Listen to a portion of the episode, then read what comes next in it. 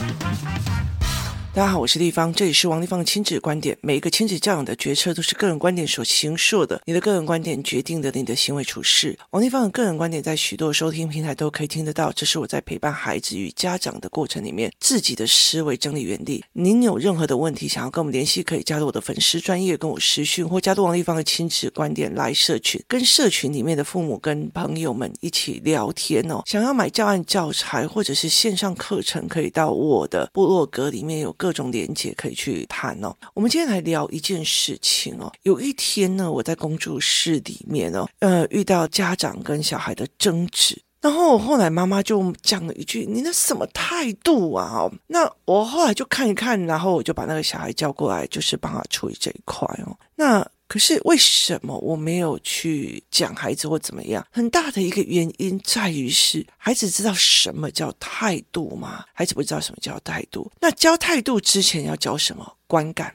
就是有些事情它没有对错，就是个人观感哦。那有当然很多人会这样跟我讲啊，例如说你在做观感的时候，有些人不能你用第一观感就去讲他。例如说我观感的一个概念就是有一个男生拿着椅子在摔，那我就说，那你看这一张图所产生出来的观感是什么？他暴力倾向，他有病啊，他怎样怎样？小孩写了一堆哦，然后我就问他说，如果这个时候哦是有一个女生，然后被歹徒追，或者是被歹徒意图侵犯了，他拿起旁边的椅子要砸这个歹徒，那你会怎样？哦，搞不好砸到我，就是砸到女生这样。我就跟他讲，所以你因为担心打到你，所以就是让你被侵犯吗？那所以小孩就哦，那就是见义勇为。好，观感可以用事件的不同而产生不同的观感，可是有一些事情，它会不会决定你对这一件事情的决策？就是。你觉得这个东西产生的这个观感，那你会不会觉得说，好，这个观感导致我什么样的决策？我觉得这个人有暴力倾向，那你的决策会是什么？就是你对这一个人的重新的决策，你会变成哪一种的哦？所以后来我就会跟他讲说，好，如果觉得这个拿椅子来砸人的是见义勇为的，那你就会对他，哇，你真的是见义勇为的好男生。他如果就是只是因为情绪一来，别人不要让他买什么东西，或者是老师干嘛的时候，他就直接拿来砸哦。其实现在国中我女儿就是被曾经这样子，就是只是因为他没有写昨天的那个联络簿，就拿椅子过来砸哦。所以他这个东西是怎么样去说，怎么样一个过程的？所以你去怎么评判这个观点的哦？那当然有很多人在讲说，那个观点要怎么教？有时候就是哦，例如说蛋糕很漂亮，它就是一个美观而引起食欲，所以你就会想要去购买。就这样子的一个逻辑去看哦，就是因为我这样，所以我想要去购买，因为这样我，所以我想要去做这件事情哦。他的观感会不会影响你对他的对待？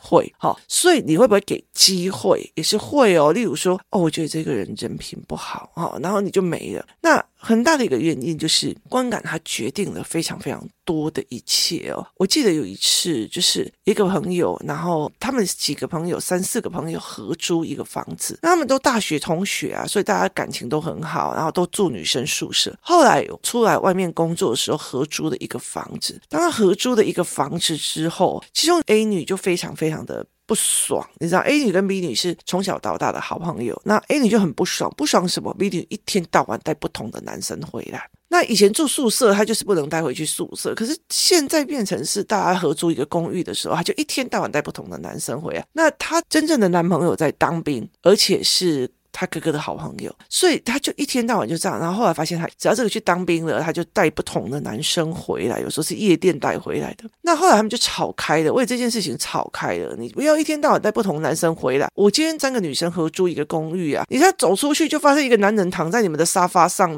整个很气，你知道吗？所以后来他们就吵翻了。那吵翻了之后呢，有一次就是就是聚会，然后。就是聚会的时候，那这个 A 女的爸爸就骂阿说：“你怎么我跟咪女吵开了？你为什么不去找她？你们为什么吵架？他一定都是你脾气不好。就是你知道很多的事情，父母就会先说自己的女儿脾气不好，自己的小孩有事。我跟任何人吵架，我妈也都觉得我脾气不好，我也觉得嗯，对对对对，我脾气就不好。那他就会类似这样子说。那后来他就问我说：“哎哎，你知道他们两个人为什么吵架？”我就说：“哦，没有啦。”就呃男女关系太复杂，然后我就说 B 男女关系太复杂，它就是一个观感。那一句话把这些所有的长辈就闭嘴了，你听我意思吗？就是那一句话就把所有的长辈都闭嘴。你你本来对这个女生是好好的观感，只是只是因为有个女生讲一句，她的男女关系太复杂，这所有的长辈就闭嘴了哦。这是观感影响到的人很多，那。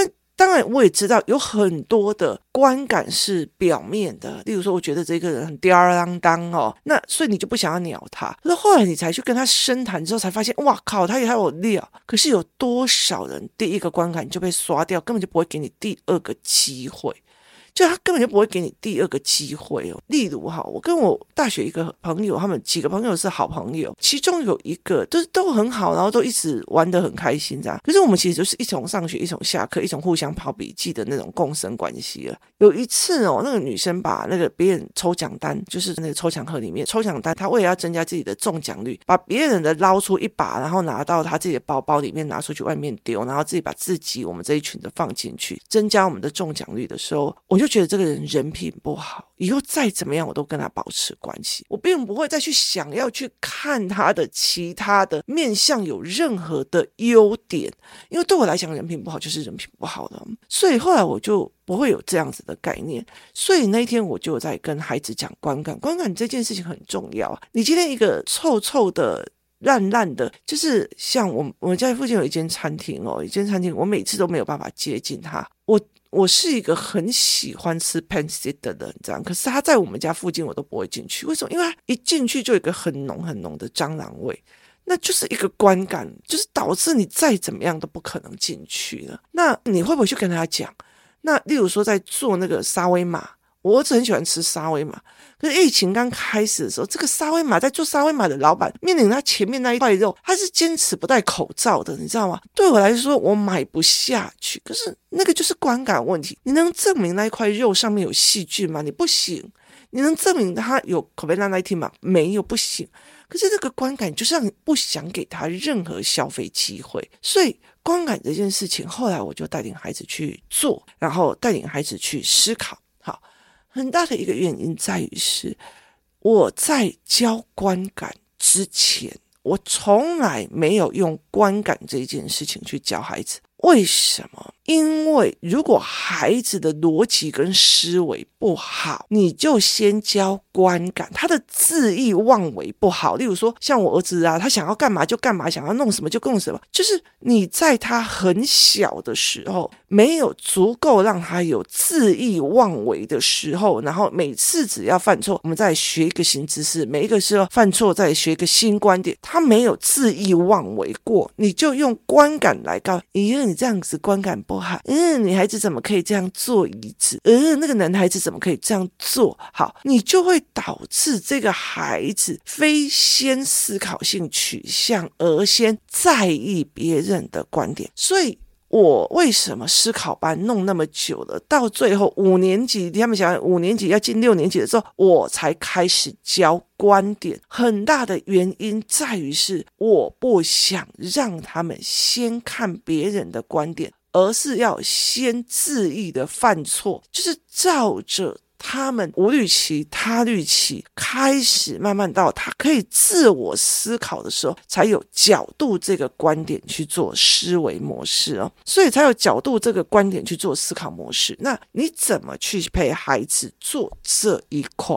就你怎么陪孩子去做这个思维模式跟这一块的逻辑思维哦？好，这是一个非常非常重要的概念，就是你怎么带孩子去看这一块。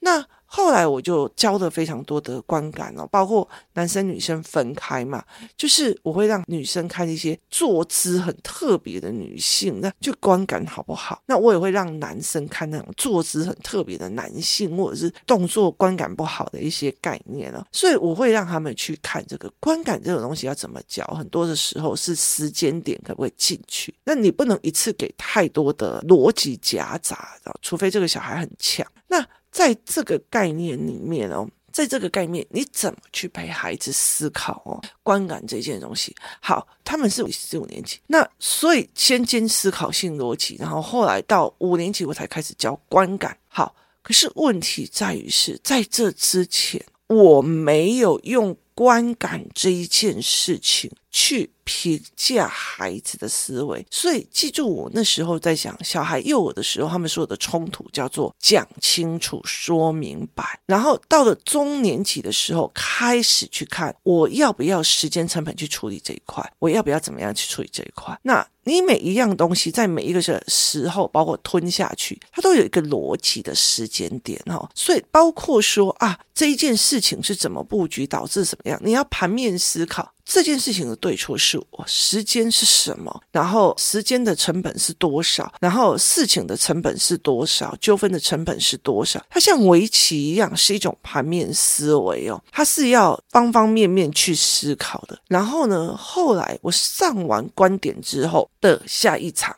然后我就跟那个孩子在讲，就是有一天我就在上课，那 A 男生，呃，他原本就已经占了一个他的位置，然后他很喜欢那个位置，他每次就站在他的位置，然后站在那个位置之后，他妈妈叫他去做一些事情，他就离开那个位置，结果那个位置就被另外一个女生坐走，就这个 A 男走回来的时候，就瞪着他，然后就一副那个龙娃的样子说：“起来，这我位置。”然后这女生马上就移到旁边去，然后我就问他说。我说，为什么那个是你的位置？他说我刚坐了。我说那他知道吗？我说这个女生她知道那是你的位置吗？你有什么证据告诉你你离开的这个位置还是你？然后他就一副要快要瞪我的样子，这样。我说凭什么？哦，他说我刚坐这里。我说对，你刚坐这里。我没有说这件事情不对，我只是问说，这个女生知道这个位置是你的，你已经先占了吗？你有放什么东西或干嘛让她知道这就是你的位置吗？然后她就不讲话，因为没有嘛。然后我就转头跟那个女生讲，为什么她叫你离开就离开？她就说，因为我觉得坐别的地方也可以，没有必要一定要跟她争啊。基本上她心里一直在想，她一直都没爱的对吧？那我就跟 A 男在讲说，所以地方以这里的花花桌，因为我的桌子是花型的，对你们来讲还是有地。盘的概念吗？就是你们也在这里抢地盘的意思吗？然后他就没有讲话，我就跟他讲说，我就跟他讲说，你今天可以用任何方式说，不好意思，我刚刚坐这里，请问可以给我吗？而不是像一个罗马这样站高高，然后去跟他讲，在我的位置，走。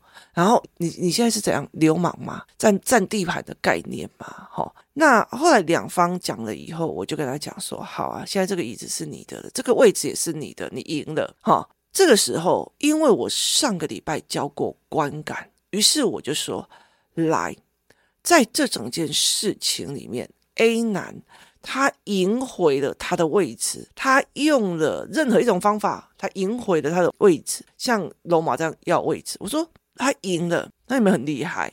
那我就说，在这整件事情里面。”你们对 B 女的观感比较好，还是 A 男这样子哦？那全部人就开始表决嘛。他们就说 B 女的观感比较好，为什么？因为他不计较。我说对，很多时候你表面上是赢的，赢了那一张椅子，输了所有人对你的观感。这件事情到底是输还是赢？你争赢了。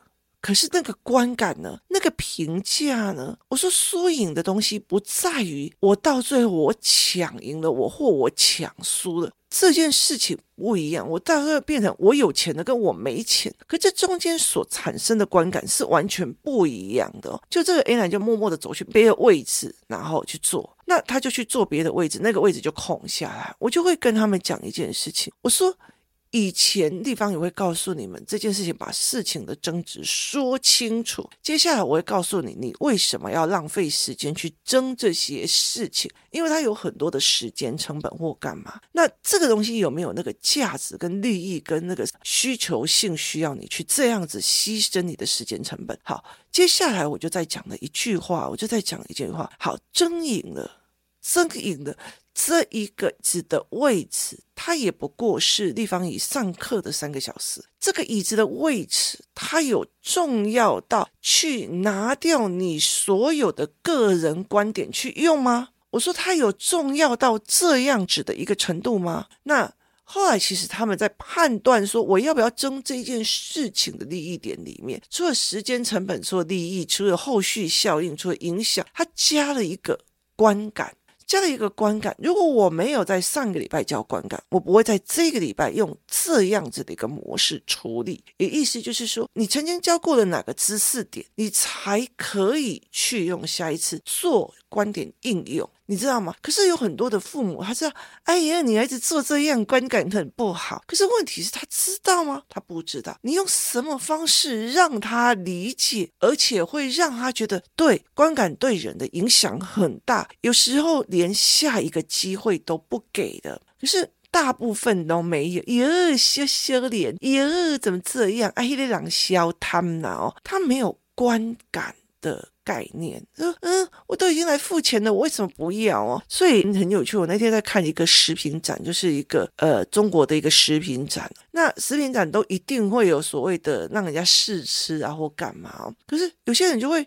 哇，真的是抢到，甚至上了那个展览台，然后去把人家整盘的那个试吃的全都倒在自己的袋子里面。对他来讲，他要的是我要这些食物，既然是免钱的，我就要去拿。他有在意那个观感嘛？就他没有在意那个观感，对他来讲，我要啊。你既然要免钱的，你管我拿多少？所以其实有很多，例如说，呃，去自助餐，自助餐，但我就是一副一个价，我吃到饱。可是我吃到高高的，然后叠的高高的，然后又不吃完。好，你没有错，但是观感呢？好，没有人会告诉你，因为别人只是在心里对你点名做记号那样，因为他没有对错，所以其实，在很多事情的评价上，有必要这样吗？就是以前像我爸，我第一次带他去自助餐，后来就是不去，为什么？因为对他来讲，拿着一个盘子去拿菜这件事情，他就说，就只有乞丐才会这样子，就拿一个碗盘走来走去，那是他。个人里面，他个人里面的成长的经验值所传达他的关系。那其实我后来也理解是说，我爸爸的食物取向并不是那些把肺里面的食物取向，而真的比较喜欢吃那种海产打啊、热炒啊这样子的东西。所以其实后来我就会慢慢的去理解这件事情。那每一件事情给的观感，很多的人在想，也有一些缺点，也有那样子看起来很丑，而那个看起来，其实父母跟老师已经用很多观感的概念去丢给小孩了。他已经有非常非常多的观感的概念去丢给小孩，那个小孩是他评估过来的观感跟取舍，还是也有这样会被人家笑？那会让他不会被人家笑？然后会不会？接下来你要去处理那种。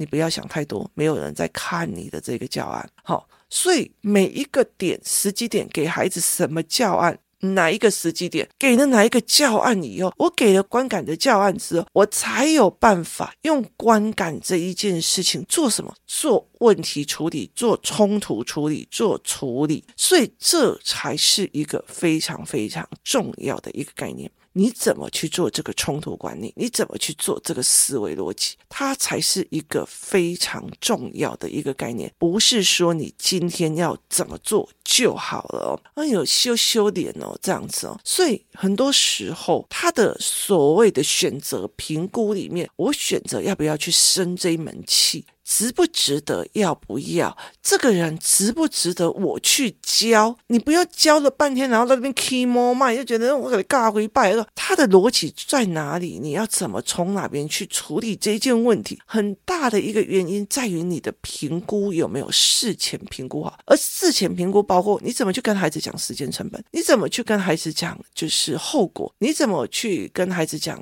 这获得的利益大不大？你怎么去跟孩子讲这一些哩哩抠的事情，那他只要遇到事情以后，他才有办法用这些价值逻辑跟判断来去做这一块的处理思维哦。所以观感这件事情哦，其实很多人在看到我的脸书的时候，就想哦，丽芳，我要这个观感，我的小孩也很需要。我当然知道很需要啊，我儿子从以前从一岁到十岁都很需要，可是我到他十岁的时候，我才会教这个一件事情是人可以恣意妄为，人可以恣意妄为的犯错，只有十岁前的哦，他要先大鸣大放过，然后呃无所惧过，然后每一次犯的错以后学个东西，每一次犯个错学个。东西，然后养成的思维的时候，观感这一件事情是选择决策前的一个要件角度。前面要选择决策，前面要思考。我思考了众多取向，这个这个椅子值不值得我牺牲这么多的观感去赢得这个位置？你能理解吗？值不值得嘛？一只狗狗，一只狗狗值不值得当众拉起它自己的脚，然后路边喷一下尿，告诉你这一根电线杆是我的啊？这是观感问题。但是问题，它没有观感问题，它只要的就是占那个地盘。所以对我们来讲，我们就觉得啊，那狗狗乱尿尿啊，这样子而已。可是我们是人了，我们是人类了，所以。你要去做这一件事情是，我很想尿尿，那我要不要在路边的时候，那看了一张电线杆，我就对着它尿？那你又不是狗，为什么？这差别在哪里？差别在观感嘛？你有考虑到观感吗？你有考虑到卫生吗？你有考虑到社会就是环境的共同保育？没有嘛？所以。它其实就是一个观感的问题哦，所以很多的时候，包括我在做这个教案的时候，我就会跟他们讲说，呃，这个小孩看起来给人的观感是什么？我觉得我想要创作，所以我就去拿那个喷枪去墙壁上所有的喷喷喷喷喷。那我街头涂鸦嘛，那是我的创作啊，你能理解吗？那问题在于是，那是你的创作，可是问题是，整个城市观感真的是很欣赏你的创作吗？不一定是这个样子嘛。那但你要不要叫你的儿子？我的小孩也不过在创作，那叫他去喷你的车啊，画你的车啊，你有点意思，画你的车又不行了哦，因为那叫财产损失。所以很多的概念哦，其实是。就是步骤步骤再来谈的，等到他们有观感的这个概念的时候，他在行为判断里面，他才可以用这个逻辑去看，在这一件事情，我争到的这个位置，跟我损失到的东西是什么？这个位置值不值得我损失在场十几个人对我的眼光说？哦，你抢赢了，可是你用那种方式，你这个人，我们以后会闪远一点的。包括说，好，为什么大家都不太想跟他聊天？因为他上一次打了谁？他打的人那个很样子，造成他的观感不佳，所以后来大家都不太愿意跟他讲话。然后这个人很会抱怨，所以大家观感不佳。接下来大家不想跟他出去了。包括说啊。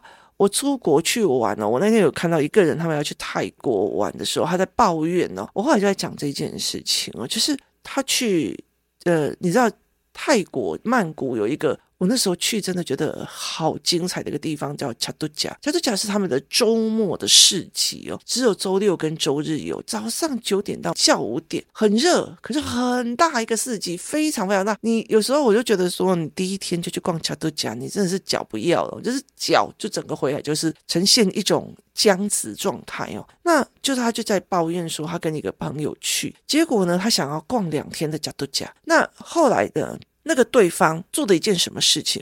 他睡到十二点才起床，十二点起床就说要去找找午餐，然后呢找不到，后来又跑到恰都贾附近，然后又去吃了餐，吃了餐吃完大概就两点，两点了以后他稍微逛一下就太热了，我要去喝咖啡。你知道跟他一起去的人早上就一直在等他睡醒，然后去又一直抱怨好热好热好热，泰国会热这件事情谁不知道？你都要去到那边才一直抱怨你是怎样？然后后来到最后这个人他只有逛三点到五点，可是到四点的时候大家就已经。在收了，但一晚上我跟他讲，你明天早点起来，我真的还想去逛。那你不要那么睡那么晚。他就是让我尽量哈、哦。结果呢，早上十点他一直敲他，一直敲他，他才醒来。十点醒来，慢慢的进去蹲大便。你知道这个人当场二话不说，直接走人了。你了解意思吗？好。这个观感是什么？以后你还会再跟他出去吗？没有，你这辈子没机会了。你听我意思吗？你这辈子没机会在台湾找个地方蹲大便蹲久一点，他是完全没有机会的。你连道歉或干嘛？你要用多少的刻苦耐劳的背包客精神，才可以让人家觉得哦，你是个好咖，可以一起玩？这完全是不一样的。观感决定了很多事情，有时候是作为来的，有时候是行为，有时候是选择而来的。他是一连串的这样子的思维，有时候在。冲突当中怎么去加入观感这件事情？观感评估这件事情是非常重要的。今天谢谢大家收听，我们明天见。